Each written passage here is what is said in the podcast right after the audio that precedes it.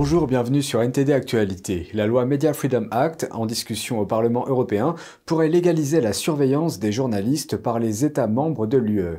Cette proposition, révisée récemment sous l'impulsion de la France, alarme 65 organisations journalistiques et civiques, redoutant une menace pour la liberté de la presse. Le Media Freedom Act, une loi discutée au sein du Parlement européen, pourrait prochainement autoriser les États membres à surveiller les journalistes. Cette perspective suscite de fortes inquiétudes parmi 65 organisations de journalistes et de la société civile qui ont mis en garde contre les risques pour la liberté de la presse. Le projet de loi, présenté le 16 septembre 2022, visait à renforcer l'indépendance des médias, lutter contre leur concentration et fournir des garanties solides contre l'espionnage des médias et des journalistes. Mais la révision récente dirigée par la France envisage une législation de l'usage des logiciels espions pour identifier les sources des journalistes au nom de la sécurité nationale. La nouvelle mouture de l'article 4, ajoutée sous la pression de la France, précise Le présent article est sans préjudice de la responsabilité des États membres en matière de sauvegarde de la sécurité nationale. Julie Majerzac, représentante de Reporters sans frontières, met en garde. C'est d'autant plus dangereux que dans sa position, la France revendique la sécurité comme une compétence exclusive des États, à leur discrétion. Sans garde-fou, on ouvre une boîte de Pandore. Ce nouvel alinéa pourrait également décourager les potentiels lanceurs d'alerte à prendre attache auprès des journalistes. Les ONG affirment Avec ce texte, le Conseil affaiblit les garanties contre le déploiement de logiciels espions et encourage également fortement leur utilisation sur la seule base du pouvoir discrétionnaire des États membres. Malgré les inquiétudes, la Commission européenne a salué cette version, exprimant son espoir d'un accord final très prochainement. Le texte doit maintenant être examiné par la Commission des libertés civiles du Parlement européen avec des discussions en trilogue prévues pour septembre. Les médecins britanniques gagnent près de 130 000 livres par an, soit près de 150 000 euros. Ils ont annoncé une grève de 48 heures, deux jours après l'action de 5 jours menée par leurs jeunes collègues. Leur grève devrait causer d'énormes perturbations dans le système de santé. Les médecins spécialistes des hôpitaux anglais ont annoncé mardi qu'ils feraient grève pendant 48 heures les 20 et 21 juillet après avoir voté massivement dans le cadre d'un conflit sur les salaires. Plus de 24 000 médecins spécialistes ont soutenu l'action parmi les 33 000 membres de la British Medical Association ou BMA. Les médecins spécialistes constituent la catégorie la plus élevée des médecins hospitaliers. Lors de leur action, la plupart des services de routine et non urgents seront annulés, mais une couverture complète des urgences sera maintenue. La BMA a déclaré que le salaire net des médecins spécialistes en Angleterre a chuté de 35% au cours des 15 dernières années.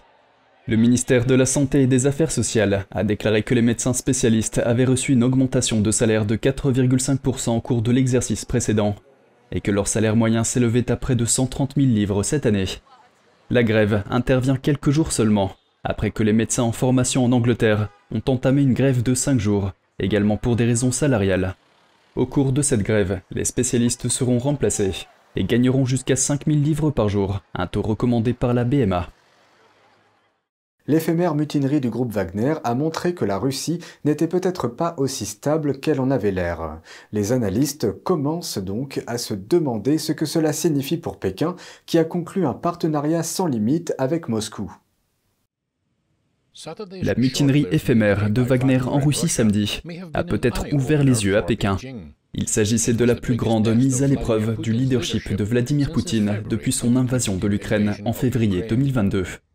Et bien qu'elle se soit rapidement dissipée, les analystes chinois se sont posé la question suivante. La Chine s'est-elle trop rapprochée de la Russie? La Chine est le premier partenaire commercial de la Russie et son allié le plus proche. Au cœur de leurs relations se trouve une opposition commune à ce qu'elle considère être un monde dominé par les États-Unis et à l'expansion de l'alliance militaire de l'OTAN qui menace leur sécurité. Mais selon un haut fonctionnaire américain, la révolte du week-end a déstabilisé les dirigeants de Pékin. Il s'agit d'un sujet très préoccupant pour la Chine, qui a tout intérêt à maintenir des relations stables et prévisibles avec la Russie. Ils ont des intérêts économiques et politiques et veulent coopérer avec la Russie, par exemple dans les forums régionaux et au niveau multilatéral. Alors que les médias d'État chinois ont salué les efforts rapides de Poutine pour éradiquer la rébellion, même certains en Chine, où l'expression critique est étroitement contrôlée, ont commencé à remettre en question le pari de Pékin vis-à-vis de la Russie. La stabilité de la Russie est donc très importante pour la Chine, qui voit maintenant que Poutine n'est peut-être pas aussi stable qu'il n'y paraît. Wen Tisung est politologue à l'Université nationale australienne. Je pense que Xi préfère encore Poutine aux autres acteurs de la politique russe. Mais Pékin a maintenant plus de raisons d'avoir des réserves et de devenir plus transactionnel dans ses relations avec la Russie de Poutine. La Chine a cherché à minimiser les événements du week-end et à exprimer son soutien à Moscou, avec qui elle a conclu un partenariat sans limite peu avant l'invasion de l'Ukraine par la Russie. Le ministère chinois des Affaires étrangères n'a pas immédiatement répondu à une demande de commentaires de Reuters un groupe d'influenceurs fait face à des réactions négatives après un récent voyage en Chine. Ils ont été invités à visiter une usine du détaillant de mode Shine à Guangzhou. Les influenceurs ont fait l'éloge de l'entreprise chinoise de vêtements au cours de leur visite. Mais de nombreux internautes suggèrent qu'on leur a donné une fausse image de ce qui se passe réellement. Un reportage signé Jérémy Sandberg de NTD. Une influenceuse a déclaré à son demi-million de followers sur Instagram qu'elle est plus confiante que jamais dans son partenariat avec Shine, après avoir visité une usine de la société à Guangzhou, en Chine. Une autre personne qui a visité l'usine a déclaré qu'elle avait été agréablement surprise. Mais l'entreprise est elle aussi éthique qu'elle le prétend? L'usine n'est qu'une des milliers d'usines utilisées par Shine. Le détaillant de prêt-à-porter est accusé de recourir au travail forcé dans ses chaînes de fabrication de vêtements. En mai, un groupe bipartisan de législateurs américains a envoyé une lettre au président de l'organisme fédéral américain de réglementation et de contrôle des marchés financiers, affirmant qu'il existe des allégations crédibles selon lesquelles Shine aurait recours au travail forcé et sous-payé. Les sénateurs américains ont adressé une lettre au directeur général de Shine au début de l'année, en raison des inquiétudes suscitées par l'utilisation de coton provenant de la région chinoise du sur Twitter, un rédacteur spécialisé dans les vêtements pour hommes a contesté l'approbation de l'influenceur. Il déclare dans son message qu'il ne peut s'empêcher de penser que ces influenceurs ont été choisis pour faire passer Shine pour une marque progressiste auprès d'un public occidental, alors que l'entreprise exploite des ateliers clandestins en arrière-plan pour fabriquer des vêtements en polyester et contenant du plomb. Une enquête menée par CBC Marketplace a révélé que certains articles Shine contenaient des niveaux élevés de substances chimiques telles que le plomb. Santé Canada a émis un rappel pour une veste pour tout petit en 2020. Elle contenait près de 20 fois la quantité légale de plomb autorisée au Canada. D'autres internautes ont déclaré que cette décision portait atteinte au travail des journalistes d'investigation et des ouvriers de l'usine de Shine qui ont tout risqué pour filmer la réalité des conditions de travail chez Shine. Un influenceur sur TikTok a accusé les influenceurs d'agir comme relations publiques pour l'entreprise et leur a conseillé d'être plus lorsqu'ils acceptent des partenariats. Shine est évalué à près de 90 milliards d'euros et produit en moyenne plus de 6000 nouveaux modèles par jour. Jeremy Sandberg, NTD Actualité. Le 1er juillet marque le 26e anniversaire de la rétrocession de Hong Kong par la Grande-Bretagne à la Chine avec la promesse d'un haut degré d'autonomie pour la ville. Mais les libertés à Hong Kong ont été de plus en plus érodées. Benedict Rogers, directeur général de Hong Kong Watch, s'est joint à NTD pour exposer son point de vue. Benedict Rogers, merci de nous avoir rejoints. Nous approchons de l'anniversaire de la rétrocession de Hong Kong à la Chine. Hong Kong était censé conserver certaines libertés qui n'existent pas en Chine continentale. Pouvez-vous nous dire ce qu'il en est aujourd'hui à Hong Kong? Hong Kong est passé très rapidement au cours des dernières années, de l'une des villes les plus ouvertes et les plus libres d'Asie à l'un des États policiers les plus répressifs. Toutes les libertés promises, comme vous l'avez mentionné dans la déclaration conjointe sino-britannique, et qui devaient être protégées pendant au moins 50 ans à compter de la rétrocession, c'est-à-dire jusqu'en 2047, ont été réduites à néant. Il n'y a aujourd'hui à Hong Kong ni liberté de la presse, ni liberté de réunion, ni liberté d'association. Presque tous les médias indépendants ont été contraints de fermer. En faveur de la démocratie, les hommes politiques sont soit en prison, soit en exil, soit gardent la tête baissée. Plus de 60 organisations de la société civile ont été fermées. En réalité, les libertés de Hong Kong ont été entièrement supprimées. Que peut faire la communauté internationale pour aider? Je pense tout d'abord que la communauté internationale devrait continuer à braquer les projecteurs sur Hong Kong et ne pas l'oublier. Hong Kong a reçu, à juste titre, beaucoup d'attention de la part de la presse pendant les manifestations de 2019, puis autour de 2020, mais cette attention a diminué, peut-être inévitablement, parce que les médias passent à autre chose et qu'il y a des crises dans le monde. Mais il est important de ne pas perdre de vue notre objectif. Je pense donc que la communauté internationale doit continuer à prêter attention. Il faut défendre ceux qui sont jugés ou emprisonnés. Par exemple, Jimmy Lay, qui est en prison depuis plusieurs années. Son procès en vertu de la loi sur la sécurité nationale s'ouvrira plus tard dans l'année et il risque fort de passer le reste de sa vie en prison alors qu'il est citoyen britannique. Le gouvernement britannique a donc la responsabilité de défendre Jimmy Lay et d'autres personnes comme lui. Je pense qu'il y a deux autres choses que la communauté internationale devrait faire.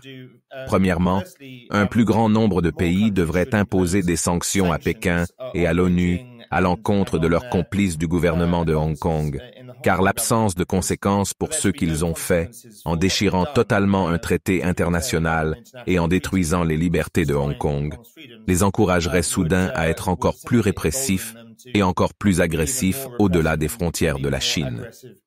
Les États-Unis ont donc introduit certaines sanctions, mais j'appelle le gouvernement britannique et d'autres gouvernements à y recourir.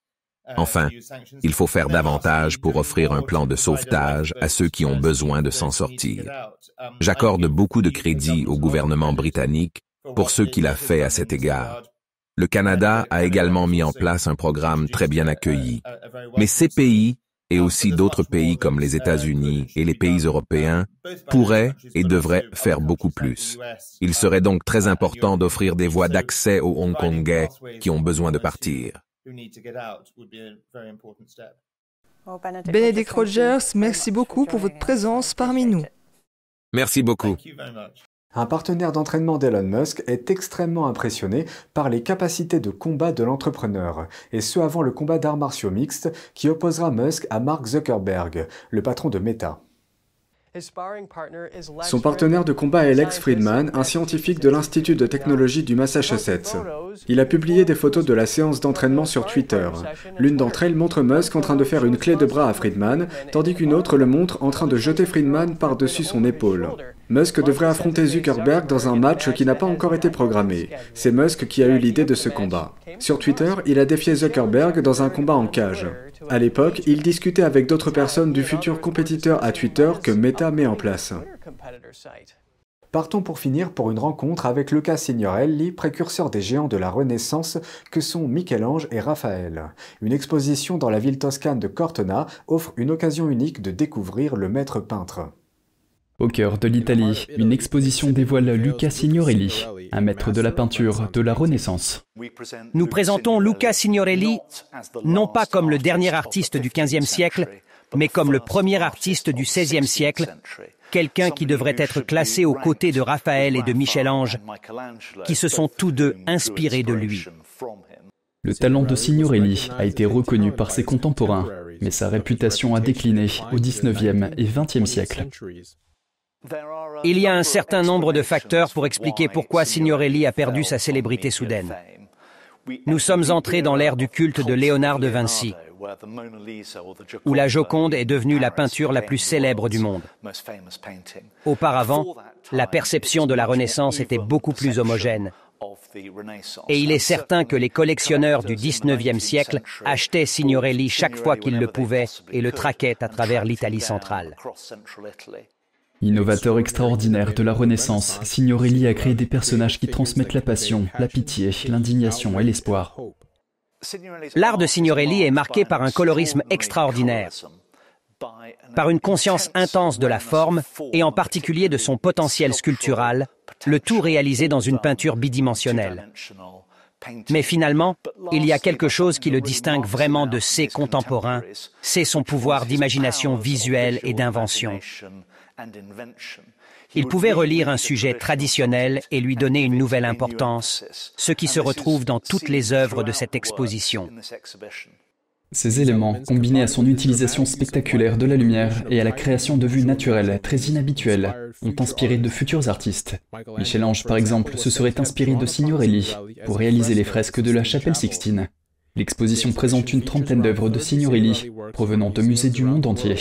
Parmi elles, on trouve notamment toutes les parties du retable de Matelica retrouvées à ce jour. Il a été peint vers 1504 pour l'église italienne de Sant'Agostino, mais il a été dispersé au milieu du XVIIIe siècle et envoyé dans le monde entier. La collecte de ces fragments fait partie d'un effort visant à ramener toutes les œuvres de Signorelli dans sa ville natale, cinq siècles après sa mort.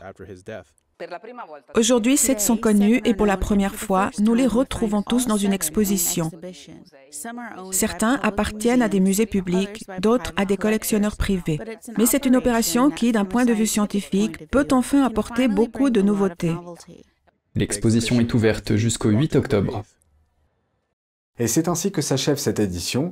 Merci de nous avoir suivis. Vous pouvez suivre tous les programmes de NTD sur Ganjin World, la plateforme 100% propre, en tapant www.ganjin.com/fr ou en cliquant sur le lien qui se trouve sous notre vidéo YouTube. Je vous souhaite à toutes et à tous et de la part de toute l'équipe une excellente soirée sur NTD.